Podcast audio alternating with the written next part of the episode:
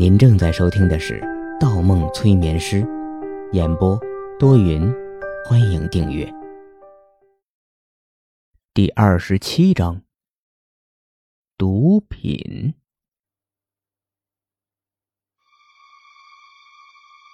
方医生，方医生，方墨，方墨，方墨猛然睁开眼，面前一双手正搭在他的肩头上，他双手一摆。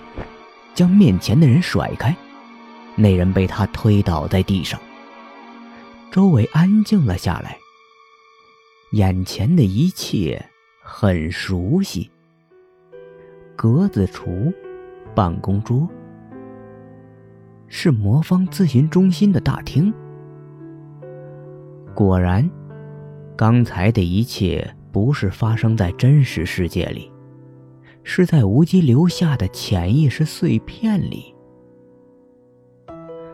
一个人如果气场很足，语言自信，那么他的潜意识一定很强大。早该想到是这么一回事方墨掐住自己的喉咙，好像要吐出什么东西似的。不是喉咙里，是脑子里，还有什么东西被遗忘了？不对。不可能会从那个世界里醒来的，一定是哪里出了状况，一定有哪里不对。两额的血脉开始跳动，视野开始跳动，整个世界开始跳动起来，大脑剧烈疼痛起来，像千万条瓢虫一起涌进了颅腔里，扇动起翅膀。方墨觉着，不仅身体在一圈圈震荡，整个世界都在左右摇晃。手臂上青筋显露，他扣住自己的脑门，跪在地上，想要把所有的瓢虫放出来。方墨，你！方墨大吼一声，忽然站起来，冲进内厅，一把掀开木柜上的黑布。用杯子舀了半杯水，又从木柜里掏出一个小瓶，取出了些黑色晶体颗粒。黑色的颗粒一接触水面，迅速溶解，在水里拉出一道道螺旋的絮状。顷刻之间，杯子之中荡漾起一片紫红色，红光闪过，方墨眼神僵直了。喉咙里一片瘙痒，杯子刚靠近嘴边，背后伸来一只白皙纤长的手臂，抓住了他的手腕。你喝的什么？方墨，你醒醒，你醒醒，知不知道你在做什么？是杨子怡。方墨没有理会，眼前的一切东西还在跳动，根本平复不下来。他要喝水，他要喝杯子里的水。你停下来！你喝的是什么？饮用的是什么药物？杨子怡抱着方墨的手臂，忽然神情一愣。若不是药物的话，那就是毒，毒品，毒品绝不能碰。女人意识到了什么，发了疯似的朝方墨大喊。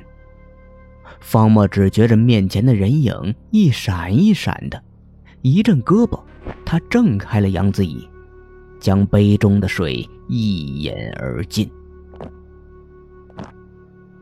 深深呼吸了一下，疲惫的倒在木柜旁，大口喘起粗气。半晌，他才平复下来，视野恢复了正常。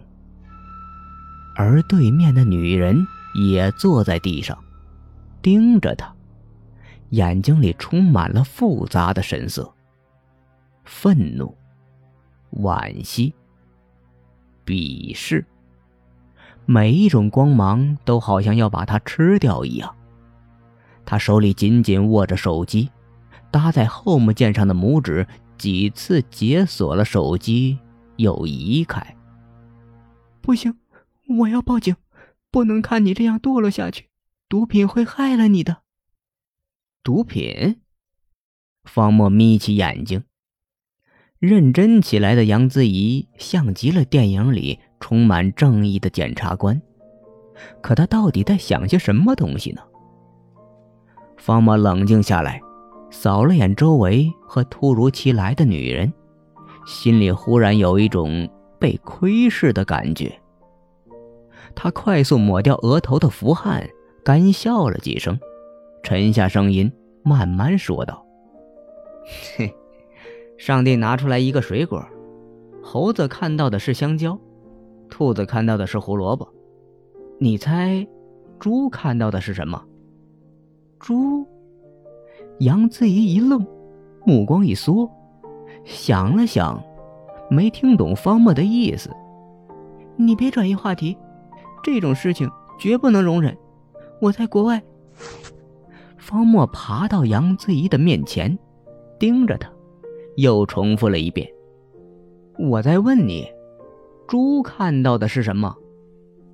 此时此刻，杨子怡的鼻尖儿几乎紧贴着方墨的鼻尖儿。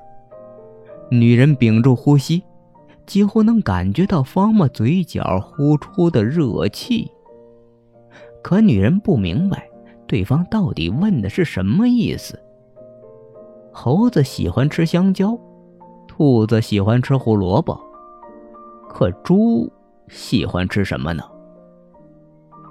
猪，猪，猪看到的是无聊。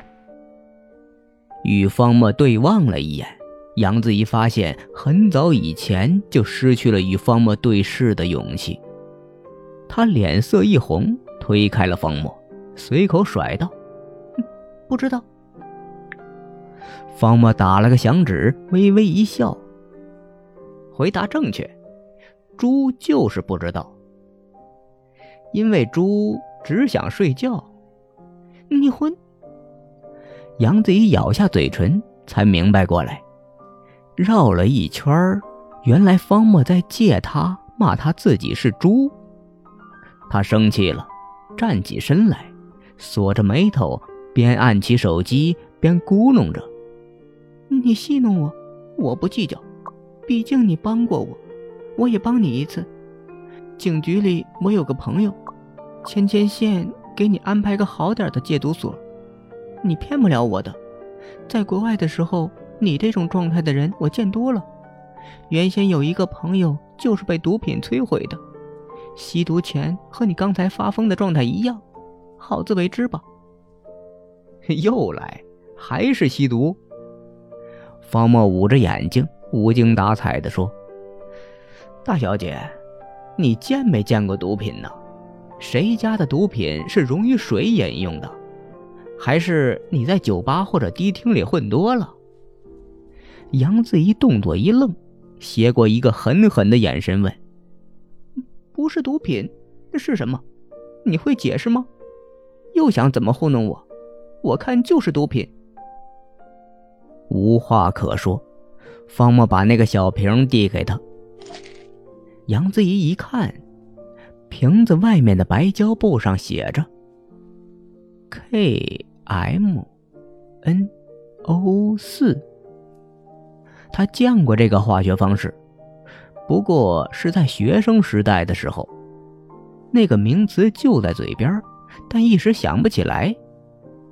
如果是学生时代见过的，就不应该是毒品之类的，最多是药物。可刚才方墨的表现的确判若两人。他思考了一下，开始怀疑方墨故弄玄虚。于是拧开瓶盖，小心翼翼地闻了闻。毒品！方墨从旁边猛然喊了一声，吓得杨子怡差点没拿稳瓶子。嘿，你吸毒的动作倒挺专业，还是国外好，什么都能学到。方墨如此打趣地说：“你……”杨子怡强忍住怒气，倒在手心里一些黑色晶体。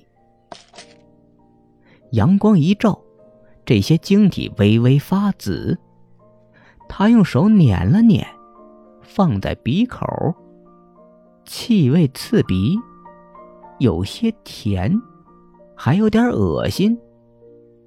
他忽然想起一件事情，把目光投向内厅的木柜里。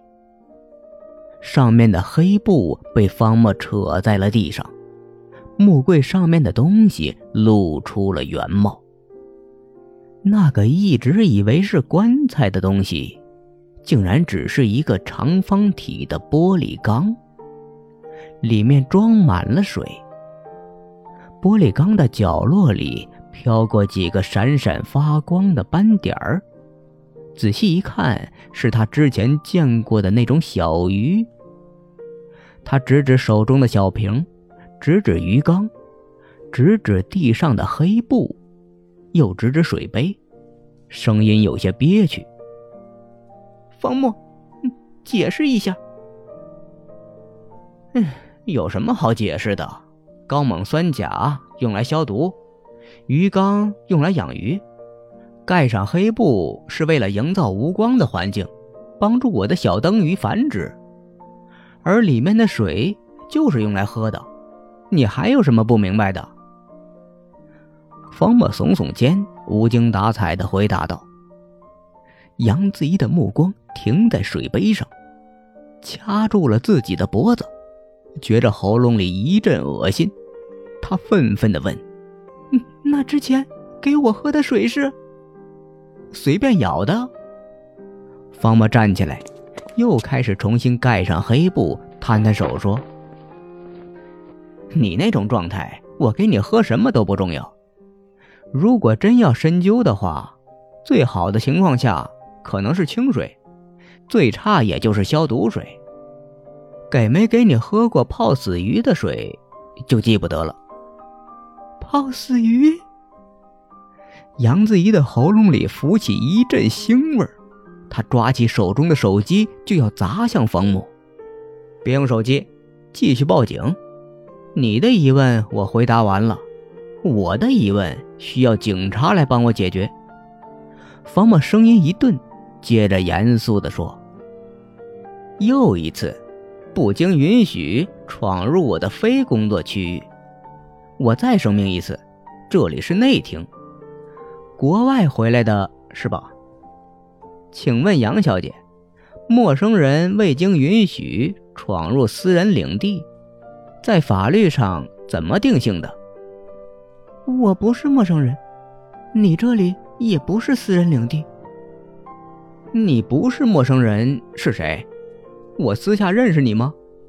我只是一个儿童魔方心理咨询中心的咨询师，你是我的病人，是儿童。另外。内门如果不是私人领地，我没必要用一扇带锁的门吧？既然你不记得，我来告诉你，国外的法律怎么来定义的。农夫的屋子再简陋，风能进，雨能进，国王不能进，猪也不能进。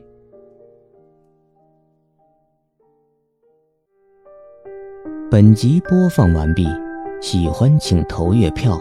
精彩继续。